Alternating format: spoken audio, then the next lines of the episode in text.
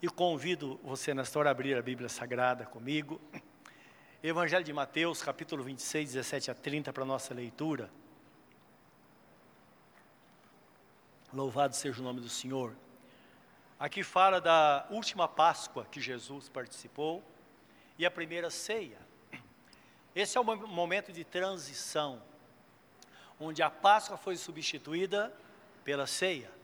Páscoa para os judeus, que encerra-se no sacrifício de Jesus, porque tudo se cumpriu em Jesus e agora institui a ceia do Senhor. Lá ele esperava o livramento vindo pelo Messias. A partir do momento que isso foi terminado, aí vem a ceia do Senhor, que é uma memória do sacrifício de Jesus, uma proclamação desse sacrifício, que a libertação está nele. E agora nossos olhos estão focados no arrebatamento. Por isso que está escrito, livro de 1 Coríntios, toda vez que comeres do pão e beberes do cálice, anunciais a morte do Senhor até que ele venha. Então percebo, terminou uma dispensação e entrou outra dispensação, é um período de tempo estabelecido por Deus, onde, onde ele tem um tratado com o ser humano. No final desse tratado existe uma prestação de contas. E a última dispensação agora é a dispensação da graça que vai terminar com o arrebatamento da igreja, onde estaremos para sempre com o Senhor. Vamos orar. Querido Deus, fala conosco através desta palavra. Nós consagramos agora os mantimentos trazidos para as pessoas necessitadas. É o pão que dá o sustento aos teus filhos. É o suprimento terreno. Mas agora estamos diante também, ó Deus, do suprimento espiritual porque tu mesmo disseste: nem só de pão viverá o homem, mas de toda palavra que sai da boca de Deus. Estamos diante da tua santa palavra e que ela traga graça ao nosso coração, lenitivo à nossa alma, o consolo, o frescor da tua graça venha sobre nós nesta noite, Senhor. E sejamos fortalecidos, alimentados, para que nesta jornada Ó Deus, possamos superar todas as dificuldades e manter-nos firmes até o fim. Senhor, fala conosco, nós te pedimos, no santo e bendito nome de nosso Senhor Jesus Cristo. Amém. Diz assim a palavra de Deus: no primeiro dia da festa dos pães asmos, pães sem fermento, chegaram os discípulos junto de Jesus, dizendo: Onde queres que preparemos a comida da Páscoa? E ele disse: Ide à cidade a um certo homem e dizei-lhe: O mestre diz: O meu tempo está próximo, em tua casa celebrarei a Páscoa com os meus discípulos. E os discípulos fizeram como Jesus lhes ordenara e prepararam a Páscoa. E chegada a tarde, assentou-se à mesa com os doze. E quando eles comiam, disse: Em verdade vos digo que um de vós há de me trair. E eles, entristecendo-se muito, começaram um por um a dizer-lhe: Porventura sou eu, Senhor? E ele respondendo, disse-lhe: O que mete comigo a mão no prato, esse me trairá. Em verdade, o filho do homem vai, como acerca dele está escrito, mas ai daquele homem por quem o filho do homem é traído. Bom seria para esse homem se não houvera nascido. E respondendo Judas, o que o traía, disse: Porventura sou eu, Rabi? E disse ele: Tu o disseste. Enquanto comiam, Jesus tomou o pão e, abençoando, o partiu e deu aos discípulos e disse-lhe: Tomai e comei, isto é o meu corpo, que é isto é o meu corpo, isto é o meu corpo. E tomando o cálice e dando graças, deu-lhe, dizendo: Bebei dele todos. Porque isto é o meu sangue, o sangue do Novo Testamento, que é derramado por muitos para a remissão dos pecados. E digo-vos: desde agora não beberei mais do fruto da vide, até aquele dia em que o beba de novo convosco no reino de meu Pai. E tendo cantado o hino, saíram para o Monte das Oliveiras. Amém. Nós sabemos que a próxima ceia que Jesus vai, vai participar vai ser com a sua igreja no céu. A Bíblia fala sobre a festa, sobre as bodas do cordeiro, ou festa de casamento, que são exatamente sete anos de festa nos céus. Justamente o tempo em que haverá grande tribulação sobre a terra. Algo tão terrível que a Bíblia fala no Apocalipse que vai cair pedras pesando até dois quilos.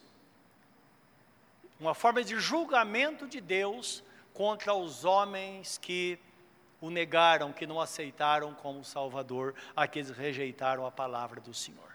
Nós estaremos nos céus, por isso que ele diz aqui que eu não beberei mais do fruto da vide, até que o beba convosco de novo no reino de meu Pai.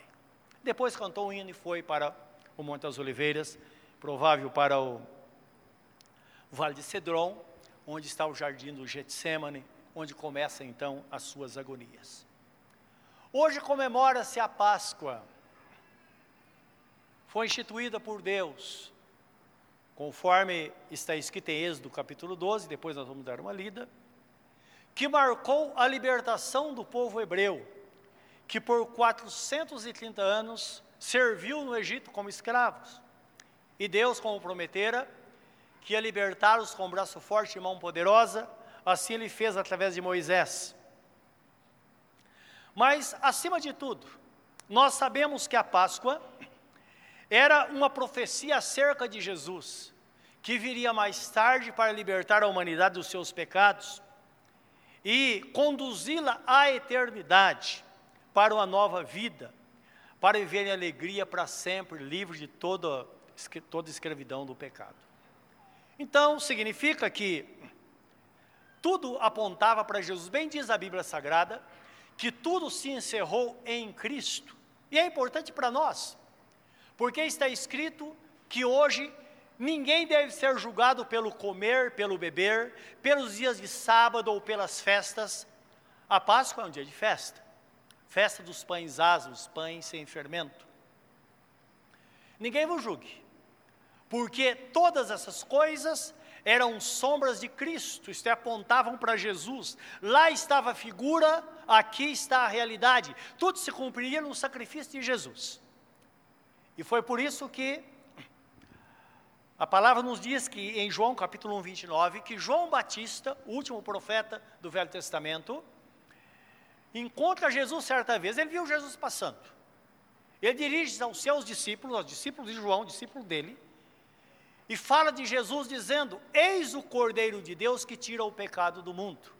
Então ele sabia que ali estava o Filho de Deus, em cumprimento da profecias, o Messias que viria para morrer em nosso lugar.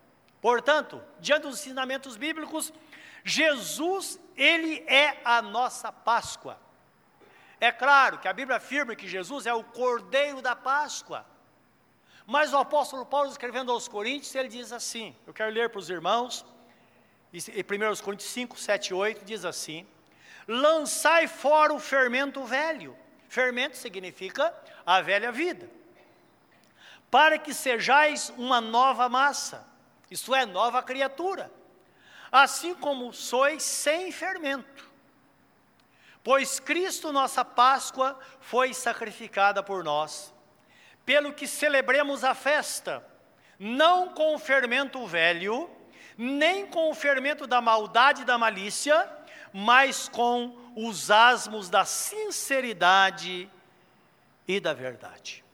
Então, mostrando aqui que de fato uma pessoa se está em Cristo, ela é uma nova criatura, não é? Por isso que nós ouvimos hoje que nós fomos ressuscitados com Cristo. É o que nos mostra a palavra do Senhor. Êxodo 12, de 1 a 27, texto um pouco longo, mas como se trata da instituição da Páscoa, que muitos de vocês já sabem porque viram filmes, e os filmes, os últimos, são bem fiéis à palavra, não é? Então, nos dá-se uma noção geral dessa instituição, e eu queria ler com os irmãos, porque, na verdade, o Cordeiro da Páscoa, de fato, era Jesus não é? Jesus está sendo focado ali, era a figura de Jesus, não é? Êxodo capítulo 12. Então Deus está aqui é, promovendo ou falando da libertação que ele dá ao povo de Israel.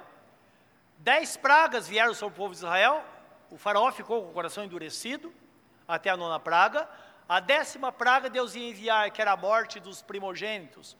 O filho mais velho de cada família ia morrer desde que o povo de Israel obedecesse esta palavra, eles iam ser livres. Então diz assim o texto: E falou o Senhor a Moisés e Arão na terra do Egito, dizendo: Este mês, esse mesmo mês, vos será o princípio dos meses, esse vos será o primeiro mês, o primeiro dos meses do ano. Falai a toda a congregação de Israel, dizendo: Aos dez deste mês, tome cada um para si um cordeiro, segundo a casa dos pais, um cordeiro para cada casa. Mas se a família for pequena para um cordeiro, então tome um só com seu vizinho, perto de sua casa, conforme o número das almas, conforme o comer de cada um fareis a conta para o cordeiro. O cordeiro ou o cabrito será, será sem mácula, sem mancha, um macho de um ano, o qual tomareis das ovelhas ou das cabras. E o guardareis até o décimo quarto dia deste mês. E todo o ajuntamento da congregação de Israel o sacrificará à tarde. E tomarão do sangue e poluão em ambas as ombreiras e na verga da porta, nas casas em que o comerem. E naquela noite comerão a carne assada no fogo, com pães asmos, com ervas amargas a comerão. Não comereis dele nada cru, nem cozido em água, senão assado ao fogo, a cabeça com os pés e com a fressura. Isso é as vísceras e nada dele deixareis até pela manhã, mas o que dele ficar até de manhã, queimareis no fogo. Assim, pois, o comereis, os vossos lombos cingidos, os vossos sapatos nos pés e o vosso cajado na mão, e o comereis apressadamente. Esta é a Páscoa do Senhor.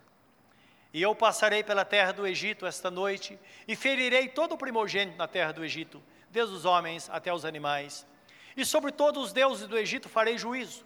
Eu sou o Senhor. E aquele sangue vos será por sinal nas casas em que estiverdes. Vendo eu o sangue, passarei por cima de vós, e não haverá entre vós praga de mortandade, quando eu ferir a terra do Egito. E esse dia vos será por memória, e celebrá-los-ei por festa ao Senhor.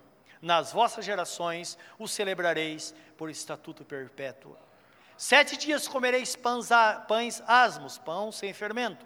Ao primeiro dia tirareis o fermento das vossas casas, porque qualquer que comer pão levedado desde o primeiro até o sétimo dia, aquela alma será cortada de Israel. E ao primeiro dia haverá santa convocação. Também ao sétimo dia tereis uma santa convocação. Nenhuma obra se fará, nesse, se fará neles, senão o que cada alma houver de comer, isso somente aprontareis para vós. Guardai, pois, a festa dos pães, asmos, porque naquele mesmo dia tirarei vossos exércitos da terra do Egito, pelo que guardareis esse dia nas vossas gerações por estatuto perpétuo. No primeiro mês, aos 14 dias do mês, à tarde comereis pães asmos, até 21 do mês à tarde. Por sete dias não se ache nenhum fermento nas vossas casas, porque qualquer que comer pão levedado, aquela alma será cortada da congregação de Israel. Assim o estrangeiro como o natural da terra.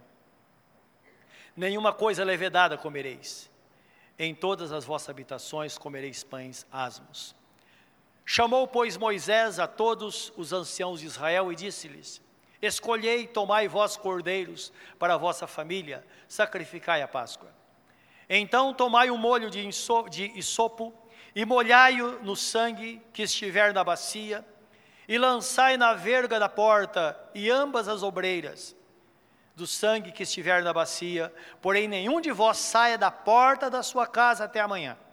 Porque o Senhor passará pela, para ferir os egípcios, porém, quando vir o sangue na verga da porta e ambos as obreiras, os ombreiras, o Senhor passará aquela porta e não deixará o destruidor entrar em vossas casas para vos ferir. Portanto, guardai isso por estatuto para vós e para os vossos filhos para sempre. E acontecerá que quando entrardes na terra que o Senhor vos dará, como tem dito, guardareis este culto. E acontecerá que quando vossos filhos vos disserem: Que culto é este? O vosso? Então direis: Esse é o sacrifício da Páscoa do Senhor, que passou as casas dos filhos de Israel no Egito, quando feriu aos egípcios e livrou as nossas casas. Então o povo inclinou-se e adorou. E foram os filhos de Israel e fizeram isso como o Senhor lhes ordenara. Moisés e Arão assim o fizeram. Amém. Então nós vemos que tudo foi feito de acordo com aquilo que Deus havia dito. E nós vemos que todos os mandamentos que Deus deu, Deus deu acerca da, da, da, da Páscoa, tudo aconteceu com Jesus. Primeiro, nós vemos que Deus fala que um cordeiro deveria ser um cordeiro sem mancha, sem mácula, sem nenhum defeito. O apóstolo São Pedro, quando fala do sacrifício, ou do valor do sangue, ele diz assim que nós não fomos comprados por qualquer coisa, mas fomos comprados por bom preço. Não por ouro ou prata, mas pelo precioso sangue de nosso Senhor Jesus Cristo, como de um cordeiro imaculado. Está na primeira epístola de Pedro, capítulo 1, versículo 18 e 19, esta palavra. O cordeiro deveria ser separado quatro dias antes da sua morte. Diz: olha, no décimo dia, separa o cordeiro, ele tem que ficar fechado por quatro dias. Nós sabemos, domingo passado foi o domingo de Ramos, denominado pela Igreja Católica por uma razão. Porque coincide com o dia em que Jesus entrou em Jerusalém, montado num jumento. E as pessoas gritavam, Osana, bendito o rei que vem em nome do Senhor. E as pessoas punham suas vestes e também cortavam ramos de palmeira e colocavam no caminho, para proclamar a chegada do grande rei. Jesus entrou em Jerusalém, quatro dias antes da sua crucificação. Ele não saiu mais, conforme ordenação bíblica. Então, assim como o cordeiro ficaria quatro dias fechados, Jesus não poderia sair do recinto de Jerusalém durante os quatro dias que antecedia ou que antecedeu a sua morte. E é interessante pensar, imagine Jesus ali sem poder sair da cidade por causa da profecia, esperando o grande sacrifício. Dá para entender a agonia no Getsemane, não dá? Quando ele ora e fala, Pai, se possível, passa de mim esse cálice. Porque dura coisa é você ficar esperando algo que está para acontecer assim como havia sido determinado por Deus lá na Páscoa. A sua carne seria para o sustento e o seu sangue para a proteção. Aquela carne que eles comeram deu sustento a eles, porque depois disso, eles foram sustentados pelo maná no deserto, que eles chamavam o pão do céu. Então, a Bíblia Sagrada foi que diz que foi algo tão milagroso que quando Moisés chama a atenção do povo, lá em Deuteronômio, e também no livro de Salmos diz assim: Por 40 anos eu sustentei vocês no deserto, e os seus pés não incharam, e suas vestes e calçados não estragaram, foram conservados. Nós sabemos que eles não fizeram roupa no deserto. Então tudo indica que durante os 40 anos, aquelas crianças cresciam e a roupa crescia no corpo delas. Seus pés cresciam, os sapatos cresciam. Por mais absurdo que seja, Deus pode fazer isso ou não pode? Ele pode fazer qualquer coisa. Lembra? Tudo que estava fazendo estava focando a pessoa de Jesus, e esta jornada no deserto significa a estada da igreja aqui na terra até a vinda de Jesus, sustento, Ele nos guardando, Ele nos protegendo. Mais tarde, Jesus Cristo fala: não vos preocupeis com o dia de amanhã, porque o corpo vale mais do que, do que a, as vestes, a vida vale mais do que o alimento. Olhe para as aves dos céus que não plantam nem colhem, e no entanto elas são sustentadas por Deus. Então tudo isso foi focado nessa jornada. Então percebe que tudo dizia respeito, de fato, ao futuro se cumpria em Jesus e a decisão do povo de Israel no deserto já diz respeito à igreja de Cristo aqui na terra. Quando o apóstolo Paulo fala aos Coríntios, capítulo 10, versículo 4, ele diz: ó, tomem cuidado, sirva a Jesus com seriedade, dediquem as vossas vidas ao Senhor, e não tenha excesso de confiança, dizendo, eu sou do Senhor e sou dono da minha vida, faço o que quero. Ele diz: não. Lembre que no deserto, a rocha que dava água ao povo de Israel no deserto era Jesus. Então Jesus se transformava numa pedra, e Deus disse a Moisés: Está vendo aquela pedra, o povo com sede clamando? Primeiro ele diz: Fere esta pedra com seu cajado, e diz a ela: pedra ou rocha, dá água ao meu povo. E quando ele falava, a água jorrava da rocha. Da segunda vez em diante, ele diz: agora você não pode ferir mais. Você chega para a rocha e fala: rocha, dá água ao meu povo, e a rocha vai jorrar água. Isso por muitas e muitas vezes durante a jornada no deserto, porque na verdade não tinha água no deserto, mas diz que Jesus os acompanhava. Então, mostrando de fato que Deus estava lá, como Ele está aqui. Jesus estava lá, como Ele está hoje com a igreja, conduzindo a igreja, dando sustento. Ele diz: não ignore isso. E todas as coisas estão escritas, estão escritas para proveito nosso, sobre quem se manifesta a glória de Deus. Então, falando para a igreja que a igreja deve focar nessas coisas, usar o sacrifício do passado, ou melhor, a, a, a jornada do deserto, como testemunho, como exemplo para nós hoje. É, livro de Êxodo 2,46 fala que nenhum osso deveria ser quebrado. Nós lemos um pouco antes, não é? Lemos até o, o qual versículo lemos? Nós lemos até o 28, não é? 46 fala que nem o osso deveria ser quebrado. É interessante, Jesus, quando está sendo crucificado, é, os soldados passaram para quebrar as pernas, dos, porque não era só ele, tinha dois ladrões com ele, e além disso, outras pessoas foram crucificadas. Eles passavam e quebravam a perna para a pessoa morrer mais depressa. Quando chegaram em Jesus, ele estava morto. E está escrito lá, livro de João, que ele estava morto para que se cumprissem as escrituras, que nenhum dos seus ossos seria quebrado. Então percebo que de fato tudo estava se cumprindo em Jesus. Por último, o texto que lemos diz que o, o sacrifício deve, deveria ser à tarde. Então, o cordeiro deveria ser morto à tarde, na presença de toda a congregação de Israel, isto é, deveria haver uma representação de todo o povo diante para contemplar a morte do cordeiro. Não foi isso que aconteceu com Jesus? Diante de Jesus estavam todas as autoridades civis e religiosas. Todos estavam ali presenciando a morte de Jesus. Portanto, meus irmãos, nós sabemos que de fato tudo se cumpriu em Jesus.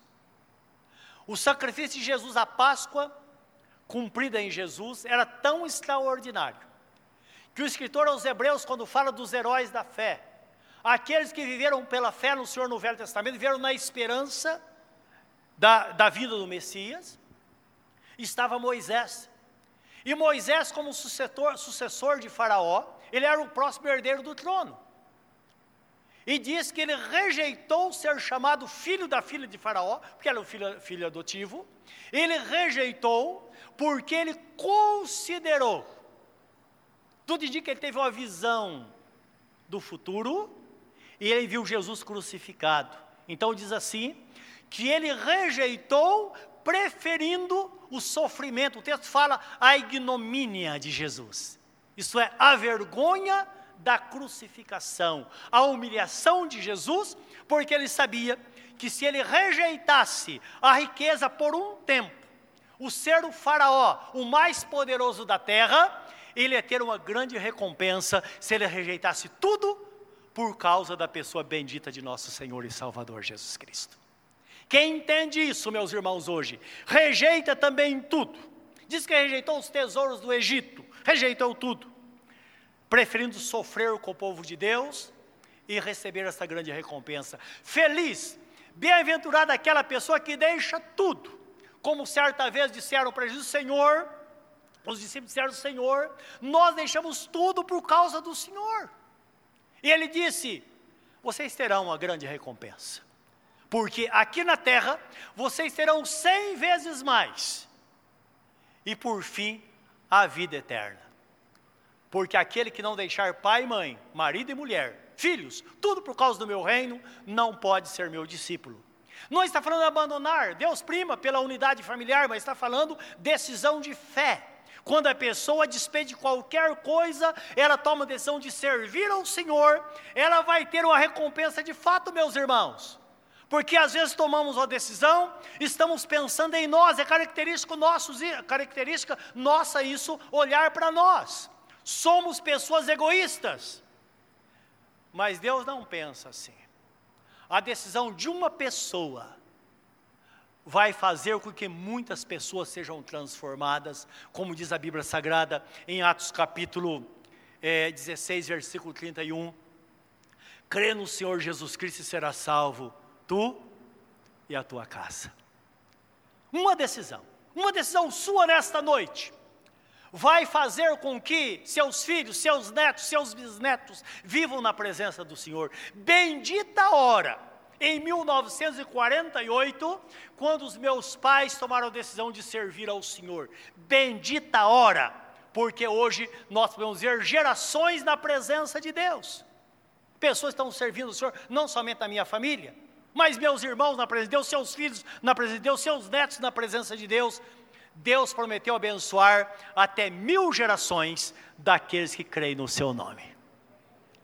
Olha como Deus faz, olha o altruísmo onde está. Jesus deu a vida por nós, pensando não somente em nós, mas pensando em todos aqueles que por meio dele haveria de herdar a vida eterna. Nos céus nós vemos uma multidão cantando ao Senhor dizendo: Digno és de tomar o livro e de abrir os seus selos, porque foste morto, e com o teu sangue compraste para Deus homens de toda tribo, língua, povo e nação, e para o nosso Deus o fizeste reis e sacerdotes, e eles reinarão sobre a terra. E todos prostrados adoravam ao que vive e reina para sempre. Jesus foi morto, mas ressuscitou. No Apocalipse, quando João foi arrebatado aos céus, sabemos na ilha de Pátimos, ele fala: No dia do Senhor, eu fui arrebatado à presença de Deus. Ele subiu aos céus, ele viu coisas extraordinárias, e de repente Jesus se apresenta diante dele. Ele conhecia Jesus de Nazaré, aquele homem que trabalhava como carpinteiro. A Bíblia fala que não tinha formosura, não tinha aparência, ele era um peão, usando a palavra hoje, não é? De que se dava algum tempo atrás para pessoas que trabalhavam no chão da fábrica, linha de montagem, o peão. Ele era assim. Homem, rude, trabalhador, trabalhador braçal. Tanto é que as pessoas chegavam para ele e diziam, mas esse não é, não é Jesus? Ele não é o filho do carpinteiro? Seus irmãos não estão conosco? Jesus teve quatro irmãos e irmãs. E não estão com a gente? E alguns zombavam e diziam: Olha, ele é o Deus encarnado. Então, aí João viu Jesus ressurreto, mas depois subiu aos céus. E agora, quando ele olha para Jesus, ele vê um gigante. O texto fala no capítulo 1 que os seus olhos eram como chama de fogo, cabelos brancos, os pés brilhavam como latão reluzente. Quando ele olhou para Jesus, ele caiu como morto. Então Jesus estende a mão sobre ele e manda que ele se levante e fala: Não, de fato eu morri, mas aqui estou vivo. Estou vivinho aqui, não é? Como Rei dos Reis e Senhor dos Senhores. Aquele, meus irmãos, nós sabemos que a sepultura não podia contê-lo, por causa da promessa. O salmista Davi, ele profetiza dizendo, não é? Falando em nome de Jesus: Não deixarás a minha alma na morte, nem permitirás que o teu santo veja a corrupção. Está no Salmo 16, 10, uma palavra usada pelo apóstolo São Pedro aos judeus no dia de Pentecostes, em Atos capítulo 2, versículo 27. De fato, Jesus ressuscitou no terceiro dia por causa disso, e hoje ele está vivo, está presente aqui para nos abençoar e fazer com que é, tenhamos de fato uma vida nova, como diz a palavra de Deus. Nós sabemos que a sua ressurreição, meus irmãos, faz grande diferença na nossa vida, não é? A ressurreição de Jesus. A palavra fala que nós, ele ressuscitou e nós ressuscitamos com ele. Em Romanos 5, 25 diz que ele foi morto pelos nossos pecados e ressuscitou para nossa justificação. Agora nós sabemos que ele foi morto em fraqueza, diz a Bíblia Sagrada. Morto em fraqueza. É interessante que a Epístola aos Hebreus, que fala da superioridade de Jesus sobre todas as coisas, como superior ao sumo sacerdote terreno, o escritor fala assim: porque não temos um sumo sacerdote que não possa compadecer das nossas fraquezas, mas um que em tudo foi tentado, porém sem pecado, e por causa disso podemos chegar ao trono da graça, não é? E encontrar socorro em ocasião oportuna. Então o texto fala que ele é o sumo sacerdote dos fracos, porque ele conhece o que é fraqueza, ele assumiu a natureza humana e conhece de fato o homem. E ele faz o convite por causa disso. Ele morreu pelos nossos pecados, ressuscitou com poder, e por isso que a palavra fala em, em é, Mateus 28, 28, 18, ele fala: É-me dado todo o poder nos céus e na terra. Quando ele diz em Mateus 11, 28, Vinde a mim todos vós que estáis cansados e oprimidos, e eu vos aliviarei. Ele diz porque ele pode de fato dar alívio, ele pode transformar, ele pode mudar. A palavra fala que ele, que ele foi sacrificado como homem, ele era Deus, não teve por usurpação ser igual a Deus, então usou os seus direitos. Jesus nunca disse: Você sabe com quem você está falando? Você sabe com quem você está lidando? Ele nunca disse isso. Ele era o Deus Todo-Poderoso, mas na terra ele nu, nunca usou o poder da divindade para fazer qualquer coisa. Ah, mas como ele curou? O Espírito Santo estava sobre ele. Isaías 61, também Lucas 4 diz: O Espírito do Senhor Jeová está sobre mim, porque ele me ungiu para dar liberdade aos cativos, dar vista aos cegos e anunciar o ano aceitável do Senhor. Tudo aconteceu pela unção do Espírito Santo. Filipenses capítulo 2, versículo 5 em diante, quando diz: Tende vós o mesmo sentimento que houve em Cristo Jesus, isto é, faça como Jesus, que sendo como Deus não teve por usurpação o ser igual a Deus. Ele está dizendo: olha, você como servo de Deus, você tem poder na mão muitas vezes. Você pode chegar a alguém e falar: você sabe o que você está falando? O ideal é não falar. Tenha o mesmo sentimento que houve em Cristo Jesus, que sendo em forma de Deus, não teve por usurpação ser igual a Deus, antes assumiu a natureza humana, e como homem humilhou-se a si mesmo, sendo obediente até a morte e morte de cruz. Por isso Deus o Pai o exaltou soberanamente e deu a ele o nome que está acima de todo nome, para que ao nome de Jesus Cristo se dobre todo o joelho nos céus, na terra e debaixo da terra, e toda língua confesse que Ele é o Senhor, para a glória de Deus Pai. Termina em Filipenses capítulo 2, versículo 11. Ele é o Senhor absoluto de todas as coisas, mostrando, portanto, meus irmãos, que de fato ele morreu como cordeiro, manso, humilde. Livro de Isaías 53, quando diz que ele levou sobre si os nossos pecados, as nossas dores, diz que como ovelha muda, ele foi levado ao matadouro. Só que tudo mudou.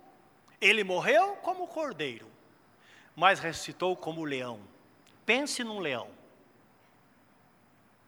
A gente vê, eu gosto muito de programa que mostra animais. O leão, como ruge, faz um silêncio absoluto. Uma vez estávamos no zoológico com nossos netos, lá vendo os bichos, de repente o leão rugiu. É uma coisa absurda. Aquele silêncio, todo mundo para. Então a Bíblia fala que Jesus, ele restou como leão diante dele se dobra todo o joelho nos céus e na terra e debaixo da terra. Eu imagino ele olhando para pessoas, algumas pessoas que são um pouco soberbas, ele olhando e falando: Ô oh, cara, você não sabe o que está fazendo, não é? Porque hora ou outra essa pessoa vai se dobrar diante dele. Graças a Deus que hoje nós nos dobramos e dizemos: Senhor, tu és o Senhor de fato, tu és o Senhor, Senhor absoluto sobre todas as coisas. Capítulo 5 de, de Apocalipse diz que João, quando estava nos céus, de repente ele está lá e vendo a, a, tantas coisas estavam acontecendo, de repente vê um livro selado com sete selos. Nós sabemos que aquele, naquele livro continha o desenrolar da história da humanidade. E ele imagina, ele vendo o que, que tem naquele livro. E eles disseram: Nós precisamos encontrar alguém que tenha dignidade para abrir esse livro e diz que procuraram nos céus e na terra, não foi encontrado nenhum digno. E ele chorava amargamente, imagina a ansiedade dele vendo aquela situação como homem. De repente alguém grita, diz que o ancião gritou: João, para de chorar, aqui está o leão da tribo de Judá.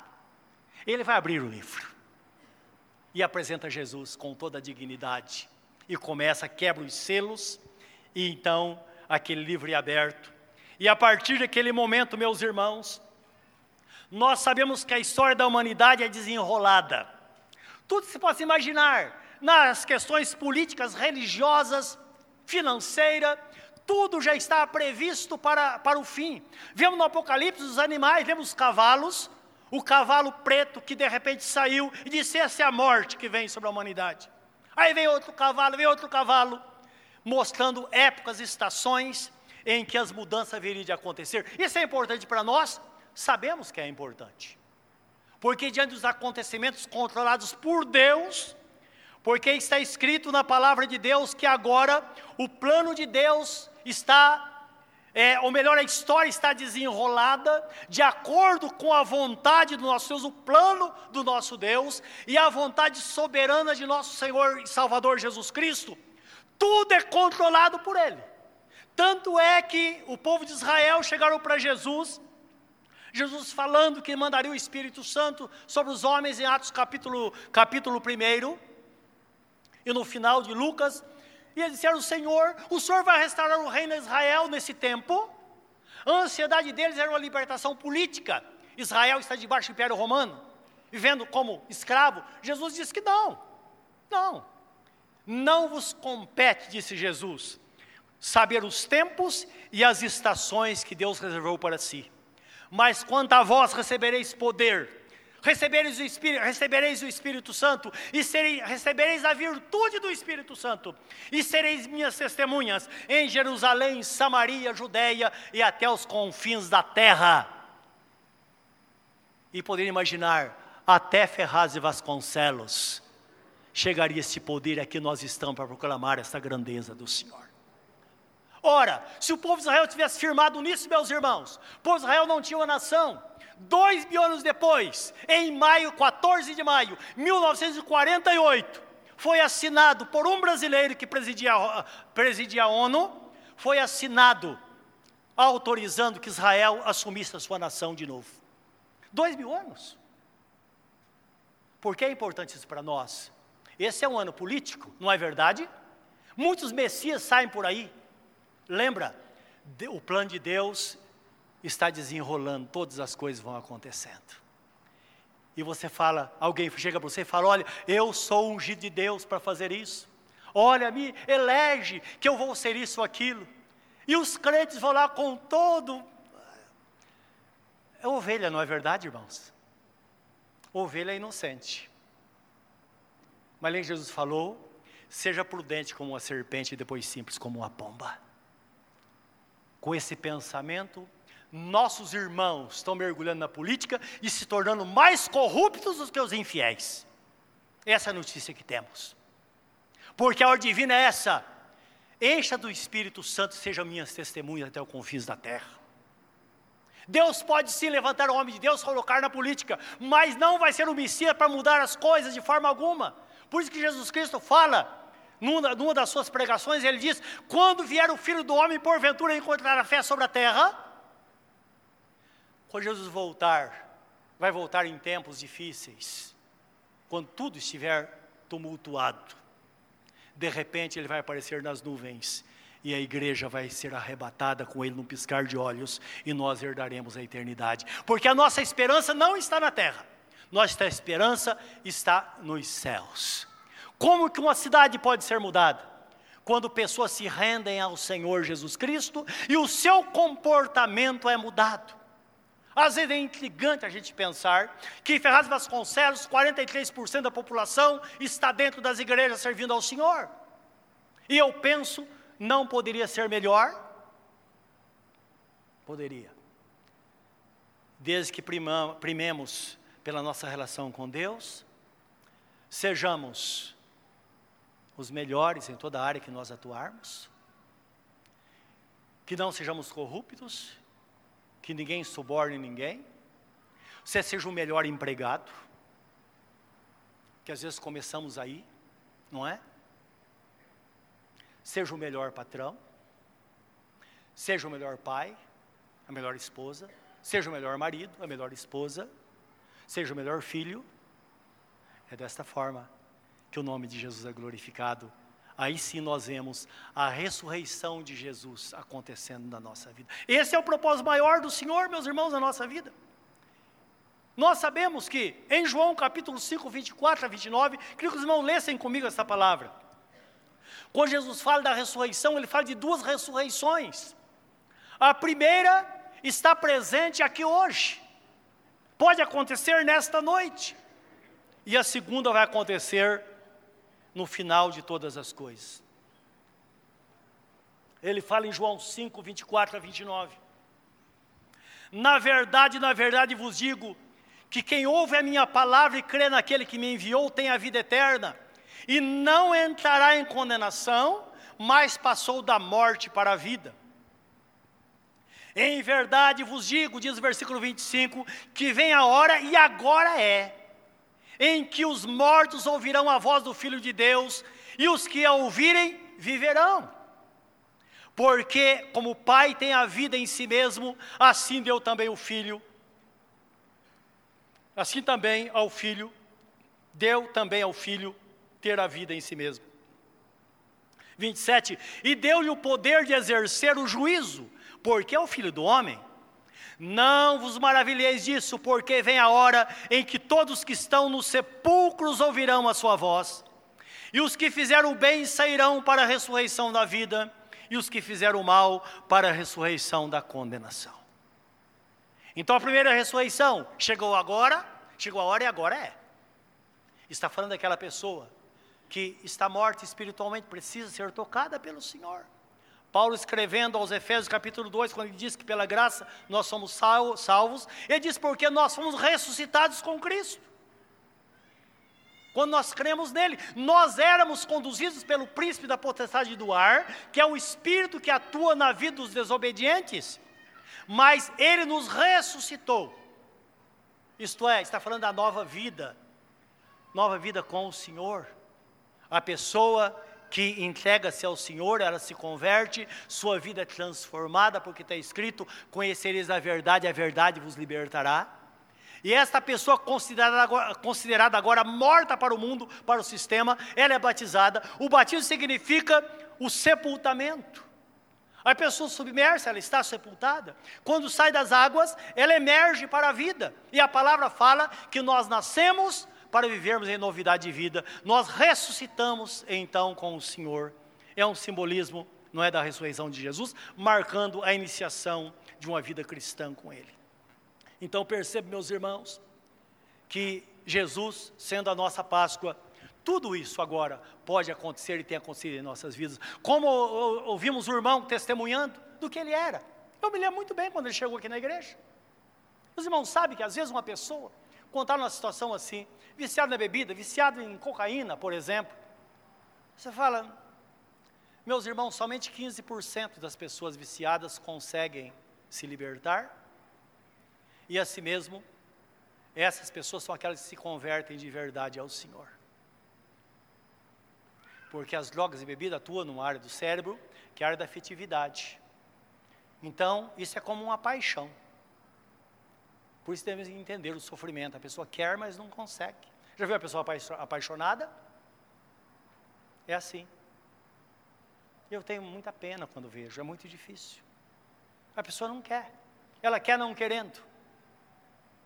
É muito difícil de fato. Então, quando vejo a situação dessa, eu lembro quando vi esse irmão, quando chegou, eu falei, Jesus, só o Senhor mas uma conversão sincera vai trazer a libertação, porque está escrito, Jesus Cristo disse: se o Filho vos libertar, verdadeiramente sereis livres. E hoje nós olho para algumas pessoas aqui, eu vejo, vem na minha mente, isso me remete ao passado, quando elas chegaram, algumas totalmente embriagadas. Totalmente embriagadas. Mas nunca mais beberam porque receberam a libertação do Senhor é o poder do sacrifício de Jesus, é o poder da morte. Por isso que, meus irmãos, que Páscoa significa passagem, saída, libertação, uma nova oportunidade. Isso é Páscoa. Imagine quando o devorador passou lá no Egito, se os hebreus não tinham sangue aspergido sobre a, a, os batentes da porta, o que ia acontecer?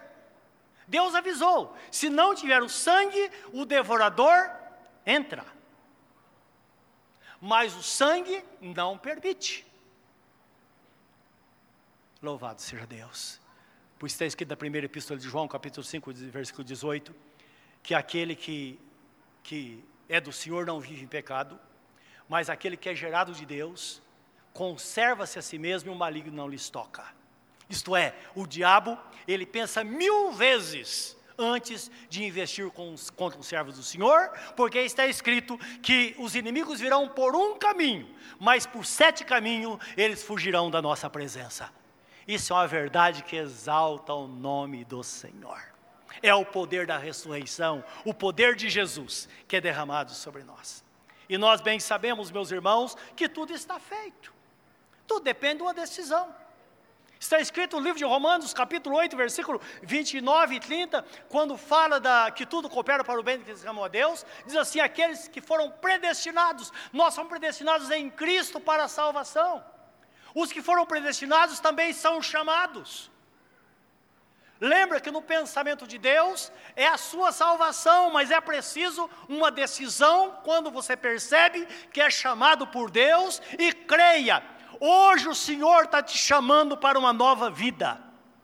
Pode haver um rompimento, como aconteceu naquele tempo, e o sangue vai estar sobre a sua vida, sobre a sua família, para te proteger.